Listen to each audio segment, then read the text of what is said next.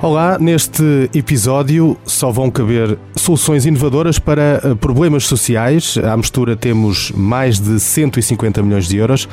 Já prendemos a sua atenção. Então vamos em frente neste Couves de Bruxelas. Problemas sociais, é difícil encontrar um local onde não haja um problema social. A resolução, isso nem sempre é fácil ideias inovadoras para resolver os problemas antigos. Essa pode ser a chave. Inovação social, é disso que vamos falar neste episódio. Porquê? Porque algumas centenas de projetos que surgiram eh, ou vão surgir em Portugal nesta área têm como base fundos comunitários. Eh, Portugal é o único país eh, Estado-membro que reservou fundos para a inovação social através do projeto Inovação Portugal 2020. É por isso que hoje temos na mesa uma conversa bastante cheia, bastante alargada. Para além de mim e do Paulo Santos Santos, temos o presidente da Portugal Inovação Social, Felipe Almeida, mas também duas representantes de projetos nesta área, já lá vamos. Antes, Felipe Almeida, bem-vindo. Explique-nos que possibilidade é esta de projetos inovadores na área social poderem ser uh, criados com apoios comunitários? Olá, Nuno. Obrigado. A iniciativa Portugal Inovação Social é, como disse, uma iniciativa pioneira na Europa. Portugal é o único Estado-membro que reservou uma fatia de fundos comunitários, neste caso do Fundo Social Europeu, pouco mais de 150 milhões de euros, para apoiar Uh, projetos criativos e inovadores que deem respostas a problemas sociais. E as respostas não têm que ser respostas a problemas que existem, podem ser numa perspectiva corretiva, de tentar responder a problemas instalados, ou numa perspectiva preventiva, uh, evitando problemas no futuro. Qualquer abordagem inovadora e diferenciada daquilo que existe para dar este tipo de respostas chamamos de projetos de inovação social. E é isso que temos à disposição em Portugal, nesse programa da Portugal Inovação inovação social. Mas concretamente para quem nos ouve, e isto da inovação social seja um tema que está a surgir pela primeira vez, pode dar assim alguns exemplos de áreas uh, em que se calhar até já recebeu mais projetos, por exemplo? Sim, até janeiro de 2020 já apoiámos 314 projetos de Bragança até Lolé e não criámos nenhum tipo de restrição à natureza dos problemas a que eles se dirigem. Portanto, este, este programa, esta, esta iniciativa pública foi criada para dar voz à sociedade civil e dizer ao país olhem, se tiverem boas ideias criativas para dar respostas alternativas, eficazes aos problemas da vossa comunidade ou do país, façam favor de se servir destes fundos comunitários para poder experimentar essas ideias. E, portanto, Desse ponto de vista, significa que nós temos projetos para todo o tipo de problemas e áreas. Projetos que se dirigem, por exemplo, a combater o isolamento de idosos em Bragança, criando aldeias pedagógicas que hoje são visitadas até por turistas, onde as pessoas recebem os, os visitantes em casa e explicam as suas artes e ofícios que aprenderam durante toda a vida um projeto em Bragança. Temos a criação de uma companhia de ópera em Leiria, no estabelecimento prisional de Leiria, onde os jovens reclusos ensaiam ópera de Mozart e fazem apresentações públicas com a Orquestra Gulbenkian. Isto expande o autoconhecimento e dá novas perspectivas de vida para estes miúdos. Temos, por exemplo, em Évora, o projeto Spot, que está a gamificar o ensino da matemática e do português, tornando o professor um game master e os alunos personagens de um jogo e estão a aprender estas matérias de uma forma totalmente inovadora. Isto são projetos de inovação inovação social, uh, todos eles experimentais nesta fase, mas que poderão vir a ser inclusivamente políticas públicas no futuro. E que tipo de apoios eh, é que estamos a falar? São apoios a fundo perdido, uh, com participações? Para estes cerca de 150 milhões de euros foram criados quatro instrumentos de financiamento, ou seja, quatro linhas de apoio. Essas quatro linhas de apoio têm eh, objetivos e modelos de funcionamento diferentes. Temos uma para financiar o desenvolvimento de competências de gestão nas equipas que têm este tipo de projetos, uma fase muito inicial do projeto. Depois temos uh, um programa que chamamos de Parcerias para o Impacto, que é basicamente um financiamento de 70% das necessidades de financiamento dos projetos, os outros 30% têm que ser financiados por investidores sociais, públicos ou privados. Depois temos títulos de impacto social, onde se contratualizam resultados sociais uh, mensuráveis e se reembolsa integralmente os investidores que financiam os projetos se os resultados forem alcançados, e tudo isto são subsídios não reembolsáveis. Uma vez entregue o dinheiro, o dinheiro vai e não tem que voltar. Depois temos um quarto instrumento, que é o Fundo para a Inovação Social, esse também pioneiro no mundo, o primeiro fundo público criado no mundo para alavancar o investimento com impacto social e promover a inovação social. E esse fundo, aí sim, aí tem duas formas de apoio e ambas implicam o financiamento, mas também o reembolso, através da concessão de garantias para empréstimos em condições favoráveis ou então através da participação no capital de empresas que tenham projetos de inovação social em parceria com outros investidores privados. Portanto, é um fundo mais robusto para projetos com outro tipo de maturidade. Mas, enfim, é, desse ponto de vista é um pouco complexo, são quatro instrumentos diferentes, mas têm funcionado muito bem um, e, e eles foram criados exatamente com o duplo objetivo de dar resposta às fases diferentes do ciclo de vida de um projeto de inovação social, porque nem todos têm a mesma maturidade, Alguns estão numa fase muito experimental em piloto, no bairro ou no, no, no Conselho, outros já têm uh, experiência a nível nacional e até querem expandir internacionalmente. E, portanto, para dar respostas financeiras diferenciadas, foram criados quatro instrumentos. O segundo objetivo destes instrumentos é provocar parcerias entre investidores e os próprios empreendedores sociais, que são os protagonistas destes projetos. E, portanto, a ideia aqui é trazer para a mesa investidores públicos e privados que possam envolver-se neste processo, não só financiando, mas porventura até melhorando a forma como estes projetos se desenvolvem e criando até condições do seu financiamento futuro para além da vida da, desta iniciativa pública, da Portugal Inovação Social. Para quem nos está a ouvir eh, e eh, tenha tido já alguma ideia neste, neste sentido, o que é que tem que pensar primeiro para poder eh, alcançar o objetivo de integrar este apoio ou este tipo de apoios? Para além de pensar, ter, ter ideia na cabeça, o que é que tem que fazer primeiro? Bom, se apenas tiver a ideia na cabeça e se já tiver alguns parceiros com quem desenvolver a ideia, a primeira coisa que pode fazer, e isso é o, é o estádio zero dessa, dessa, dessa situação, pode enviar-nos um e-mail. Nós temos uma equipa, a Portugal Inovação Social, é constituída, é uma estrutura atípica dentro do que são as estruturas uh, que financiam com fundos europeus, porque tem, tem dentro de si uma equipa de uh, ativadores de inovação social, que são pessoas que nos representam nos vários territórios do país e que têm como única função ajudar os empreendedores a transformar ideias em bons projetos, a fazer pontos com investidores e acompanhar o processo até à data da candidatura, esclarecendo todas as dúvidas. Portanto, se estivermos numa circunstância onde temos a ideia, temos alguns eh, parceiros, algumas uh, experiência ou quase nenhuma e não soubermos o que fazer, podem ligar para nós. Se não for assim, o passo seguinte é naturalmente reunir pessoas que tenham interesse em desenvolver o projeto, porventura falar com uma ou duas instituições, falar com um ou dois investidores potenciais e depois entrar em contato connosco. É sempre um processo interativo com a Portugal Inovação Social, a construção destes projetos. Aliás, hoje temos aqui dois bons exemplos de projetos que foram construídos em parceria connosco também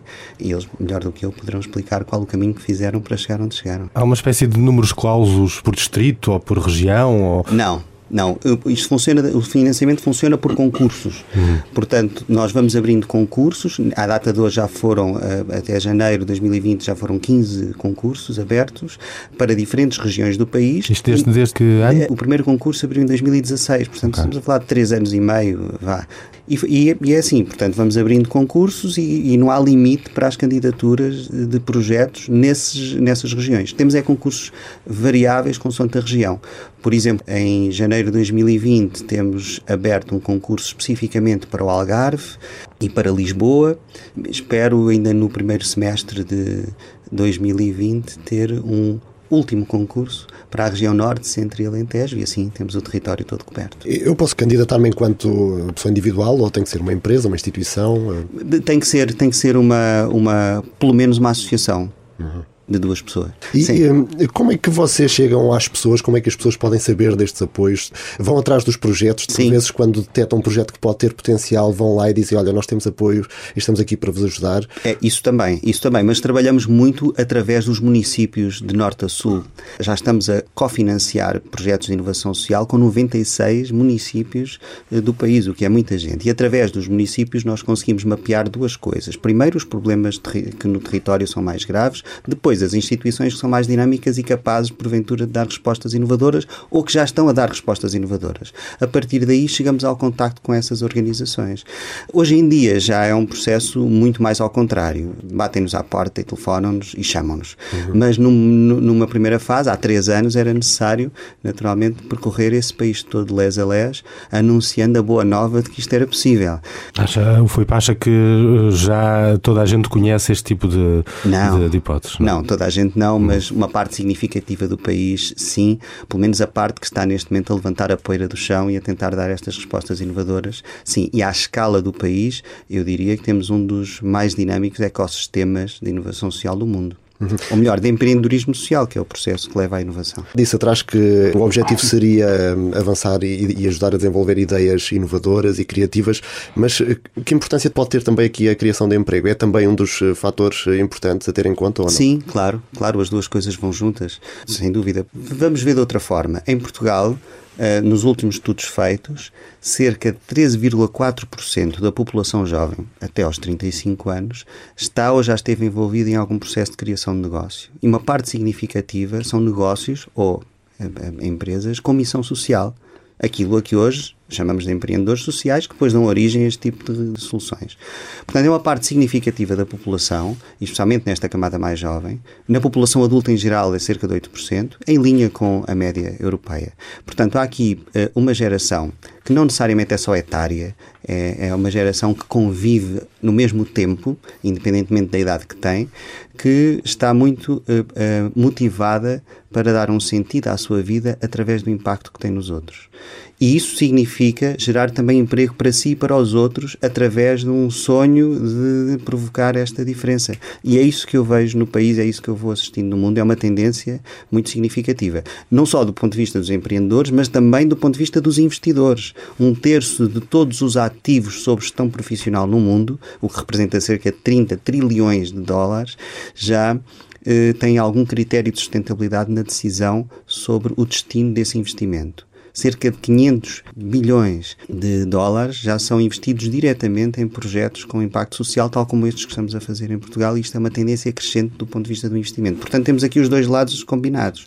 Temos o investimento cada vez mais orientado para um investimento com sentido e com impacto, e temos, por outro lado, uma geração de empreendedores sociais que vai crescendo na ambição de criar impacto nos outros com ideias inovadoras para fazer essa transformação. E já agora um setor público atento e disponível para ajudar neste processo processo, não só financiando, como abrindo a possibilidade de olhar para estas iniciativas e, e, e a partir da perspectiva de em que medida é que estas experiências poderão vir a tornar-se políticas públicas e ajudar a melhorar a forma como nós respondemos aos problemas que temos ou àqueles que podemos vir a ter. E dos projetos que têm recebido, somos realmente um, um país criativo e inovador e com ideias diferentes ou somos mais pelo caminho tradicional de procurar soluções para os velhos problemas? Não, somos um país país muito criativo que me surpreendeu quando eu cheguei a este lugar. Só tinha uh, preconceitos, uh, no melhor dos sentidos, porque eu não conhecia uhum. os conceitos em si ainda. Ao confrontar-me com o país, eu descobri um país muito criativo. A generalidade das ideias que estamos a, a apoiar e a acompanhar são made in Portugal. Elas não são importadas do estrangeiro para replicar aqui. E que poderiam ser, porque também é inovação social. Se uma experiência na Finlândia resultou e nós vamos experimentar aqui, por exemplo, no Baixo Alentejo. Isso é inovação social para Portugal. Mas a maioria das ideias não são, são nascidas aqui e uh, uma boa parte delas com um potencial de internacionalização muito grande porque eu também eh, viajo pelo mundo a convite de muitas instituições e, e, e, quando é necessário para promover o que estamos a fazer e vou percebendo que as ideias que vou levando comigo são muito interessantes para outros contextos que estão interessados em conhecer melhor o efeito que elas têm aqui, enfim, e a sua evolução. E, portanto, desse ponto de vista, sim, acho que é um país bastante criativo, com enorme potencial. Obviamente que um, o objetivo é que o projeto se prolongue uh, durante muito tempo. Sim. Quando isso não acontece, não sei se há algum exemplo que isso não tenha acontecido, em que o projeto que tenha arrancado, pouco tempo depois, uh, não tenha sido sustentável.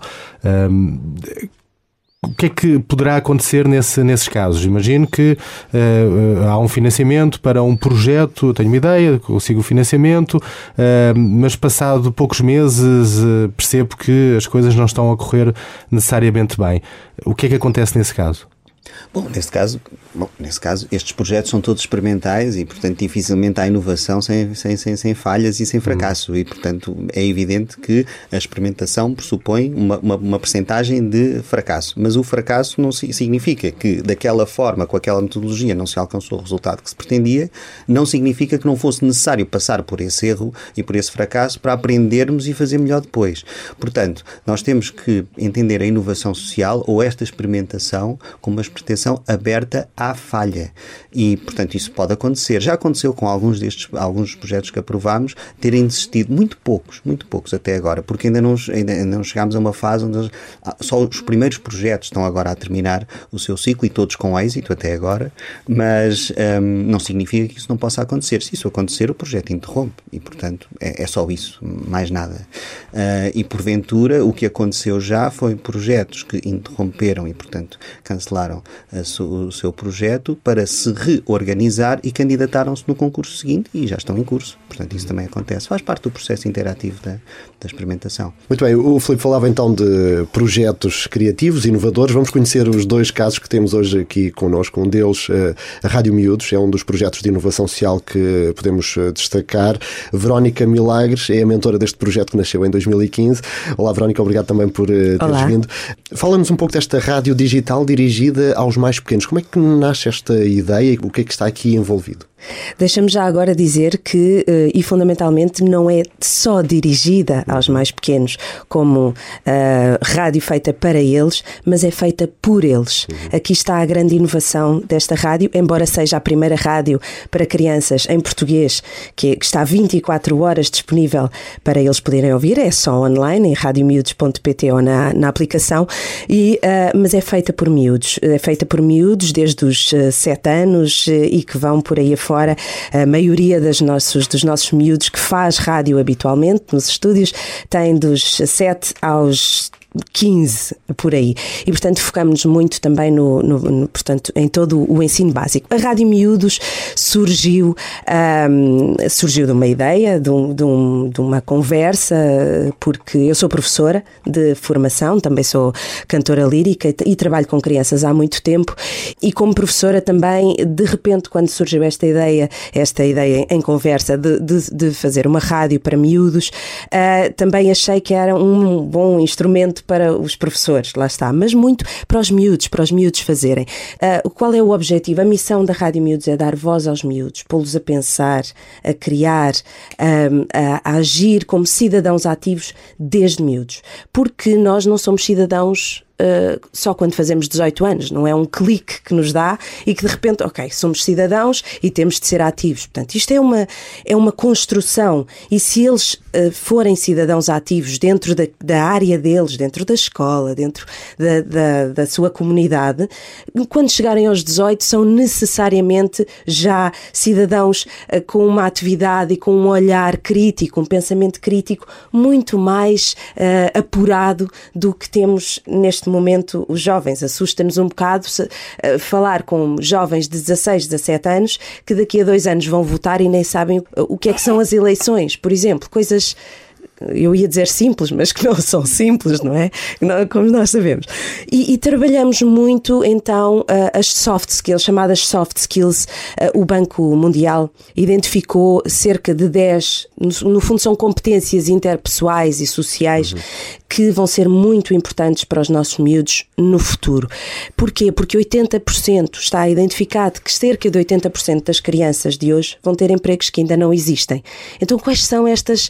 Uh, eh, estas competências que são necessárias para criarmos então estes adultos mais completos e que estejam preparados para o futuro. Obviamente que eles têm de ter conhecimentos, mas as competências vão ajudá-los a, a, a, vingar, a serem cidadãos completos no futuro. Algumas destas competências são trabalhadas uh, na Rádio Miúdos, como o pensamento crítico, o pe pensamento criativo, o trabalho em equipa, a comunicação. Estes são alguns dos, dos elementos que são trabalhados. Eles próprios também a, a, a comunicação social está agora a, a levar aqui um, um, um, abanão também, por causa das questões das redes sociais, depois também a questão da privacidade. Eles próprios estão a aprender a perceber o que são notícias falsas, como investigar, como perceber o que é privacidade, o que não é e o que é que podem colocar ou não podem colocar. E, e portanto, todas estas, estas questões são, eh, obviamente, que há, lá está, o Filipe ainda há pouco falava de, de de, projetos uh, de, em, que, que, em que estão a resolver problemas e outros a prevenir problemas. Obviamente que este uh, está mais na, na linha da prevenção portanto, no fundo, que seja, uh, que estamos a criar sementes e a dar, uh, dar autonomia a estas crianças, a autonomia é outra das competências, para que eles mais tarde, no futuro, então, sejam cidadãos mais completos, mas também, obviamente, que vamos resolvendo alguns problemas. Alguns dos miúdos dizem-nos, eu agora já consigo apresentar coisas na escola. Uhum. Isto é um sinal fantástico. Há outros miúdos também que vieram como uh, uh, que, pronto, faltavam muitas aulas e vieram fazer, uh, fazer as suas aulas em, em, currículo alternativo na rádio e passaram de ano. Os professores de português dizem, eu não sei, ele deu aqui um salto enorme. Porquê? Porque eles têm de fazer notícias, eles têm de ler, eles têm de escrever e estão, estão ali a fazer a coisa como, é, eu estou a fazer rádio. No fundo eles estão a, a fazer aquilo que, faz na, que fazem nas aulas de português também. E, portanto, os professores portugueses então agradecem imenso. Enfim. Uh, onde, onde, é que funciona a Rádio Miúdo? A sede, os, os estúdios são no Bom Barral portanto, que é ali na, na, na para quem zona não oeste. sabe, na zona oeste, não é? No, no distrito de Leiria, uh, e, mas não só emite para todo o mundo, como os miúdos que estão no estúdio, obviamente, e que fazem as, as emissões em direto, uh, que é das 3 às 5 de, de, de, de, perdão, das 3 às 6 a hora de Portugal. Eu digo hora de Portugal porque isto é uh, através da internet, somos ouvidos em 176 países com fusos horários muito, muito diferentes. Um, e, portanto, eh, estes miúdos são ali da zona, não são todos do Bom Barral, já, já começam a vir de conselhos limítrofes, mas temos também miúdos correspondentes. E quem são estes miúdos correspondentes? É qualquer miúdo que tenha acesso à internet, que fale minimamente português, e eu digo que fale minimamente português porque os lusodescendentes, os miúdos lusodescendentes que já estão a perder aquele português porque vivem fora e que às vezes podem ter vergonha, mas eu ainda não falo muito bem português. Não, não, não, venham, é isso mesmo. Nós queremos que eles também mantenham o contacto com Portugal e, e com a língua, não é? Uh, e portanto, basta falar em português, terem vontade e terem uma ligação à internet e podem ser nossos correspondentes. É só contactarem connosco e, uh, e nós uh, depois criamos a ligação e eles uh, ficam parte da equipa e fazem mesmo programas, notícias, uhum. etc. Muito bem, explicada a ideia, uh, falta perceber como é que tudo isto, e levando-nos ao, ao, tema central deste podcast, como é que tudo uh, isto foi possível pôr de pé, até que ponto os apoios de que estávamos a falar atrás foram importantes para este projeto? Bom, foram muito importantes. No, no, nosso caso, foram mesmo muito importantes. Nós iniciámos o projeto em 2015 com um prémio da Fundação Carlos de Gulbenkian, uh, mas e, e que, que, nos permitiu realmente arrancar com o projeto. Arrancado o projeto, obviamente que todos os projetos para crescer precisam de financiamento. E aqui entrou a Portugal Inovação Social. Nós tivemos conhecimento Uh, neste caso, tive sorte de ter conhecimento, o conhecimento destes, destes instrumentos de financiamento através do primeiro presidente da Portugal Inovação Social, o Filipe Santos, uh, e, uh, e, portanto, fui investigar um bocadinho e nós acabámos por fazer uma, por nos candidatar a uma parceria para o impacto, que é um dos instrumentos de financiamento que o Filipe falou aqui. E porquê é que foi fundamental? É muito difícil para um projeto que ainda agora começou, que uh, tem uma energia imensa por parte dos criadores, que querem mesmo avançar com a coisa e não desistem por nada, mas que precisam de apoio financeiro. É muito difícil arranjar este apoio financeiro, porque os investidores querem isto e querem aquilo, e provas disto e provas daquilo, e como é que é o retorno financeiro e etc. E nós, em projetos de inovação social, o primeiro pensamento não é o retorno financeiro quando estamos a começar então, é o impacto que vamos ter. Mas, pois, sim, o retorno financeiro, mas mas vamos ter, mas vamos fazer isto para os miúdos e os miúdos vão conseguir. E, e, e, ficamos ali num impasse porque falamos línguas um bocadinho diferentes, embora já comece a haver investidores sociais que já comecem a perceber esta linguagem uh, um bocadinho e que também ajudam a criar esta, esta questão. E então, porquê que uh, isto é, foi tão importante? Porque estes instrumentos de financiamento permitem uh, o financiamento nestas fases do projeto. Portanto, em qualquer uma das fases, como disse o Felipe, e esta fase de arranque é muito importante. Onde é que vamos arranjar financiamento? Aqui. E este financiamento uh, foi muito importante também por isso, porque não precisámos ainda de ter provas de que já há muito, muitos, uh, o impacto é real e que acontece isto e aquilo e aquilo outro, mas que imaginamos que fazendo isto vai acontecer aquilo por isto e por mais uhum. aquilo e mais aquilo. E foi fácil. Normalmente a burocracia é sempre um problema. Neste é. caso também foi? Um bocadinho. Eu demorei cerca de dois meses a conseguir preencher o formulário do, da, da Parcerias para o Impacto. Também sei que já está muito mais simples porque eu sou da primeira geração, está mesmo a terminar, mas eu entretanto já preenchi mais três. Portanto, ao quarto já aquilo foi. Uh, Sempre para a Rádio assim, Miúdos, para três... mais, três, mais três formulários? Ou, uh, Sim, okay. uh, mais três formulários da, do Parcerias para o Impacto. Formulário é aquele, aquele palavrão que só por si já assusta, não é? Exato. Tens que preencher o formulário, ok, pronto. Eu vou já em que se mete o projeto na gaveta outra vez. Exatamente. Exato. E para mim, logo o primeiro é qual é o problema social? E eu penso, tenho que ter um problema. Portanto, agora como é que eu vou fazer isto? Isto foi há, em 2016. Como é, como é que eu vou desenhar este problema e tal? Pronto. E portanto, ainda bem que o Felipe falou desta questão da, da resolução e da prevenção, porque o problema pode não estar. Eu às vezes não gosto muito do problema uh, como palavra, não é? Qual é a questão? Pronto, diria eu. Uh, ou, ou outra, outro ou qual é o desafio? Ou melhor ainda, qual é o desafio que vocês uh, têm pela frente e que vocês querem uh, agarrar? E, um, e portanto, uh, ainda bem que o Filipe falou nesta questão da prevenção e da resolução, porque estes projetos que nos estão a ouvir e que pensem, ah, realmente eu queria fazer isto para melhorar e tal. Pronto, podem pensar nestas duas questões. Será que estou a resolver uma questão que está agora a acontecer ou que estou a prevenir alguma coisa que está a. Portanto, temos aqui um caso em que funciona mais na prevenção, mas se calhar, Nuno, passamos a outro projeto que este aqui talvez atue mais na resolução de um problema, não é? O projeto SPEAK é um outro exemplo de uh, projeto de inovação social. É um projeto que, eh, pela descrição que, que, que tem, uh, procura ajudar migrantes e refugiados a integrarem-se através da aprendizagem de novas línguas.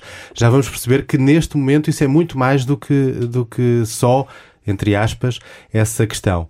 A Rita Brito Ifar é representante do projeto que uh, temos aqui connosco. Uh, Rita, rapidamente, uma apresentação uh, sucinta deste projeto que temos em mãos, deste SPEAK. Para quem não conhece, do que é que se trata exatamente? Uh, sim, então o SPEAK, o, o, objetivo é promover a aprendizagem da língua, mas é, como dizia, era mais, é mais do que isso, porque usa a língua como um meio para atingir outro fim, que acreditamos ser mais importante, que é a construção de uma rede de suporte informal para as pessoas que acabam de chegar a uma nova cidade. Portanto, o SPEAK liga pessoas migrantes, refugiadas e locais a viver na mesma cidade através de um programa de intercâmbio de línguas e de culturas. As pessoas podem, qualquer pessoa se pode inscrever na nossa plataforma online online, que é speak.social, uh, para aprender ou para ajudar outros a aprender a sua língua e cultura, mas depois a experiência, que podem ser grupos de línguas ou eventos, acontece offline no mundo real. E como dizia, o objetivo é combater exatamente estas duas barreiras, a mais óbvia que é a linguística, mas depois também esta falta de oportunidade para encontrar locais num ambiente informal e para começar a construir relações uh, que nós acreditamos serem fundamentais para começar a ter acesso às mesmas mesmas oportunidades eh, que os locais. Portanto, temos histórias eh, sensacionais na nossa comunidade de pessoas que, ao longo de um grupo de línguas do Speak e através das pessoas com quem eh, estavam a aprender uma língua, começaram a, por exemplo, deixar os filhos com eles para ir a uma entrevista de emprego ou começar a perceber como é que vão ter acesso ao Sistema Nacional de Saúde, como é que podem fazer um currículo na língua local e onde se têm que dirigir para começar a ter estas oportunidades. E, portanto, através desta experiência, o nosso objetivo é aumentar a, a probabilidade destas pessoas terem as mesmas oportunidades que os locais para, para se integrarem na, na sua nova comunidade. Como é que uh, chegam à questão da inovação social? Como é que ouviram falar? Uh, vocês já existiam antes de existir uh, sequer este tipo de, de apoios, pelo que, eu, pelo que eu percebi, não é? Sim. E foram amealhando, alcançando uh, vários prémios também e vários apoios deste, deste género. Como é que chegam à questão da inovação social? Sim, então o SPIC nasceu em 2014 e foi-se financiando com, com prémios, com alguns apoios de, de, de outras entidades públicas uh, e privadas. E depois, em 2016, acho que fizemos a primeira candidatura uh, à capacitação, uh, que era um destes instrumentos que o Filipe estava a, a, apresentar, que foi muito importante nesse fase, porque o que faz é trazer um especialista do setor para capacitar a equipa que está numa fase mais verde do projeto e que precisa de desenvolver algumas competências. E no nosso caso, por exemplo, desenvolvemos o nosso sistema de, de avaliação de impacto, que ainda hoje usamos. Uh, e esse aí foi o primeiro passo e o primeiro contacto com, com a Portugal Inovação Social. E depois foi-nos acompanhando ao longo do, do nosso caminho, que, que é uma das grandes vantagens da Portugal Inovação Social, é de conseguir ir dando resposta uh, ao longo do, do, crescimento do projeto e, portanto, depois também nos candidatámos às parcerias. Já foi em 2017, portanto, já numa fase de crescimento do projeto uh, e de replicação para novas cidades. Uhum. Também sentiram dificuldades uh, ao nível da burocracia, como dizia a Verónica? O formulário. o formulário, esse pesadelo do formulário. Claro que, que a burocracia é sempre tira-nos alguma energia, mas por outro lado, eu acho que para projetos que estão a começar e que ainda não sabem bem qual é que é o problema que eu quero resolver e qual é que é a abordagem que eu vou fazer a este problema, qual é que é a inovação que eu trago, porque é que eu faço isto de maneira, maneira diferente, também obriga o empreendedor e a equipa a, a pensar sobre estas questões, que se calhar é a primeira vez que, que está a ter uh, contacto com elas e, portanto, também uh, se calhar é, é assim um um bom formulário de alguma forma. Uhum. Mas no vosso caso há já um modelo de, de, negócio diferente, tem uma sustentabilidade diferente do projeto que falávamos atrás da, da Rádio Miúdos. Conseguiriam ter chegado a esse patamar sem este apoio ou quão importante foi realmente para vos fazer crescer? Sim, o, o SPIC eh, caminha para a sustentabilidade, portanto, os nossos grupos de línguas eh, têm uma duração de 12 semanas e têm um custo simbólico de 29 euros, eh, apesar de qualquer pessoa que não possa pagar este preço tem acesso gratuito. Uh, e estamos a crescer num modelo uh, que se assemelha a um social franchising, uh, em que a equipa central permite dar o treino e a formação a qualquer pessoa que queira começar o SPIC na sua cidade. E, portanto, damos este treino em marketing, operações, parcerias, fundraising. damos acesso também à nossa tecnologia de back-office, que permite gerir as operações e, e o nosso objetivo é chegar a 2024 com uma rede de 100 cidades inclusivas uh, e é este modelo que nos vai ser, uh, que vai permitir que sejamos sustentáveis no longo prazo. Por agora, temos vindo a recorrer eh, aos, aos instrumentos da Portugal Inovação Social, porque só assim, com este, nesta fase, com estes instrumentos, é que é possível chegar a 2024 e, e sermos sustentáveis.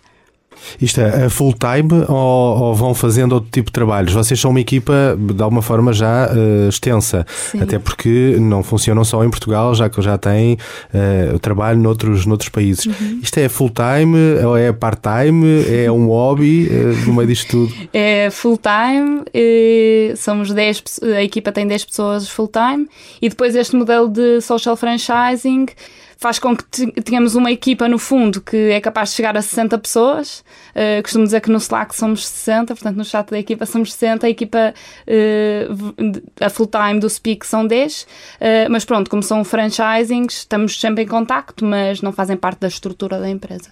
Este tipo de coisas é, é, funciona muito pelo passar a palavra. Uh, vocês, quer a Rita, quer a Verónica, de alguma forma, depois de terem avançado com os projetos, passaram a palavra a outras pessoas que hum, perceberam que tinham alguma expectativa e que não sabiam como é que uh, poderiam chegar a este tipo de, de apoios? Houvesse, houvesse um, esse cuidado? Sim, um, sim, e não só empreendedores individuais, mas às vezes organizações que já, já são do, já fazem parte do setor e que têm projetos, mas que não conhecem esta realidade, portanto, normalmente vão em, em instrumentos uh, mais antigos que já conhecem vão diretamente, se calhar, à Comissão Europeia ou a outros instrumentos. Uh, de financiamento público e, portanto, sim, sinto que sou uma embaixadora da, da Portugal Inovação Social e que vou avisando que os avisos estão abertos e que se precisarem de alguma ajuda a preencher o formulário, que, que também estamos disponíveis, sim. Sim, definitivamente. Nós, quando temos boas experiências, geralmente falamos delas. E, e deixem-me só referir que a equipa que está por trás de que o Filipe falou e de que, e aliás, como puderam ouvir, o, o próprio Filipe é assim, é fantástica mesmo. Portanto, recorram à equipa porque eles estão mesmo para ajudar. Eu acho que eles também são empreendedores sociais. Portanto, a própria Portugal Inovação Social é um projeto de empreendedorismo social e efetivamente, quando vejo, às vezes, é como disse a Rita, quando vejo uma pessoa que tem um projeto eh, e penso, e penso logo na Portugal Inovação Social, olha, eu ajudo-te, mas uh, tens aqui uma possibilidade de financiamento. Filipe, todo inchado neste momento, não é? Ah, isso, isso foi, da, foi do jantar também.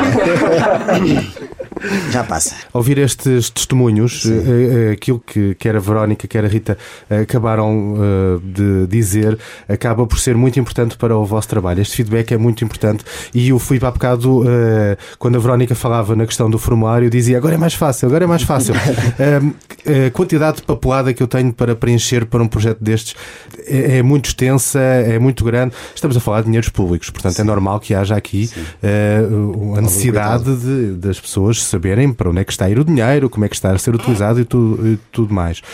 Mas há sempre aquele receio de caramba, eu vou meter numa coisa destas, eu vou estar dois meses para preencher um, um formulário. É assim, não é? Vocês têm uma equipa de apoio, a coisa é mais simples do que parece? Sim, responder isto a dois tempos, rapidamente. Em relação um, à ligação com os projetos, quando uh, a Portugal Inovação Social, como iniciativa pioneira, tinha a missão de dinamizar um ecossistema que ainda estava muito disperso e desorganizado de empreendedores sociais e de investidores sociais.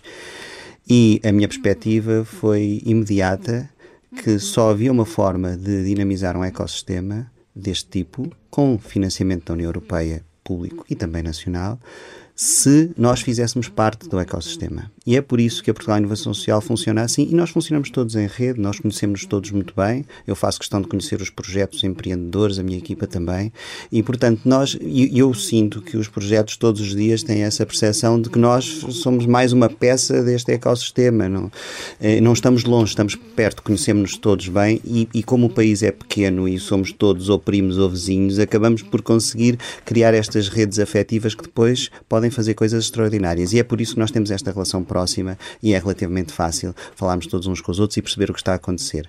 À conta disso, eh, fazendo parte do ecossistema, também compreendemos as dores do ecossistema e tentamos o mais possível simplificar este processo. Ora, do ponto de vista burocrático, há sempre um peso administrativo por estarmos a falar de fundos públicos e fundos europeus. Um, os formulários que são necessários preencher já não me parece que estejam para além do que é a dose necessária, principalmente para provocar a reflexão e a organização de ideias, que muitas vezes nestes projetos, nesta fase muito experimental, ainda não estão sistematizadas. E, portanto, estes formulários ajudam exatamente a fazer o que a Verónica disse, a pensar, ora bem, um problema social, há muitos empreendedores que fazem coisas incríveis, mas nem sequer tinham pensado exatamente a que problema é que estão a responder, mesmo que seja na perspectiva preventiva. E estes, e estes formulários ajudam nesse sentido. Por outro lado, a própria equipa da Portugal Inovação Social ajuda a entender e, a fazer, e, e nesse processo. Está todos esclarecimentos. Coisa diferente é depois do projeto aprovado o pagamento e o reembolso das despesas. Aí ainda há um peso administrativo. Esse é que me parece desmesurado em relação à escala e à dimensão, não só do investimento, como principalmente muitas vezes à escala destas organizações que sofrem imenso e que têm que prestar contas, dizer, construir uma ponte ou fazer um projeto com 50 crianças tem que prestar mais ou menos o mesmo tipo de garantias e, portanto, pode ser um processo mais complicado. Também estamos a tentar aliviá-lo o mais possível, mas é uma dor que todos sofrem. A Rita e a Verónica abanam com a cabeça, uh, dizendo que sim. Quanto tempo é que pode demorar uh, essa questão do, do, dinheiro, entre aspas, chegar? Não, não, não é o dinheiro chegar, hum. é fazer o, o, o, pedido de reembolso das hum, despesas. Okay. Né? isso é um processo burocrático, enfim, que está padronizado. Nós tentamos facilitar. Estou muito convencido, mesmo plenamente convencido, que no futuro muito próximo isso será muito facilitado e será verdadeiramente simplificado. Já parece um clichê tentar simplificar a burocracia europeia do financiamento. Mas a verdade é que está a fazer um esforço sério nesse sentido e as estruturas, não só europeias, mas portuguesas, estão a fazer um esforço sério na tentativa de simplificar esse processo e acho que no futuro será mais simples. É um caminho que se vem fazendo, é sempre mais lento do que aquilo que desejávamos, mas também não conseguiríamos fazê-lo se não fizéssemos parte do tal ecossistema, percebendo o que é que está ali a encravar a possibilidade de desenvolver outras coisas. Enfim, é, uma, é tentar encontrar o equilíbrio entre a garantia de que não há abusos e também a, a, a flexibilidade para que as pessoas possam viver descansadas e, e, e preocupar-se com o essencial, que é o impacto. Portanto, falta aqui um simplex para a inovação social também, não é? É, também falta. Para a inovação não, mas para, para, para, para alguma aplicação de fundos europeus, o simplex ajuda. Mas estamos no bom caminho, já temos aí algumas perspectivas positivas para o futuro. Uhum. Já estamos perto do final, sendo assim, uh, para quem nesta altura nos está a ouvir e a pensar, se calhar aquele projeto em que tenham nada a pensar pode ter aqui algum tipo de apoio. Uh, conselhos é que pode deixar a essas pessoas e nesta altura, há bocado falava em concursos abertos, uh, que tipo de concurso é que são, o que é que se pode fazer nesta altura? Eu deixo três conselhos. O primeiro é vão ao site da Portugal Inovação Social, nós temos lá um mapa de Portugal com todos os projetos que estamos a apoiar, deixem-se inspirar por eles, temos uma página para cada um, depois a partir daí podem procurar informação sobre cada projeto, mas é ali pelo menos um lugar onde conseguem ter acesso a muita inspiração de muitos projetos de norte a sul. Esse é o primeiro conselho. O segundo conselho é no próprio site da Portugal Inovação Social está a informação sobre os concursos que estão abertos em cada momento. Em janeiro de 2020 estão abertos no Algarve e estão abertos em, em Lisboa para títulos de impacto social. Em breve eh, espero ainda ter um concurso para o Norte, Centro e Alentejo durante o primeiro semestre de 2020. Depois termina e ficará aberto apenas e só o que já está, o Fundo para a Inovação Social, e esse vai permitir fazer financiamentos até ao fim de 2023, porque é um instrumento financeiro muito específico.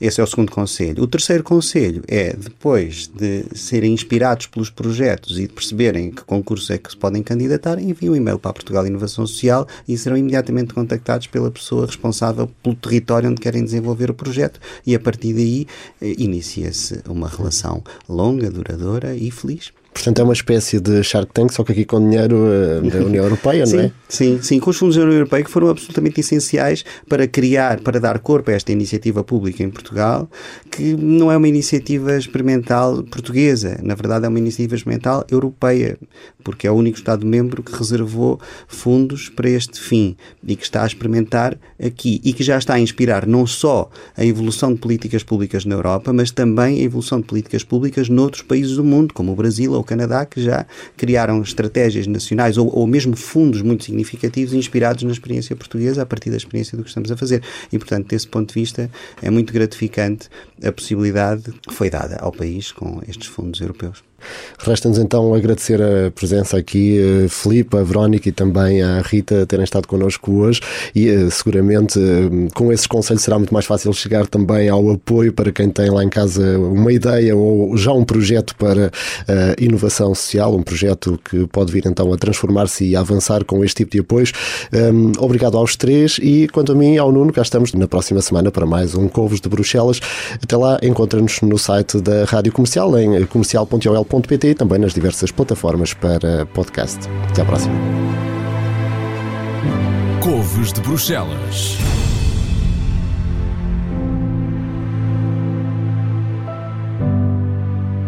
Este podcast tem o apoio à produção da Comissão Europeia.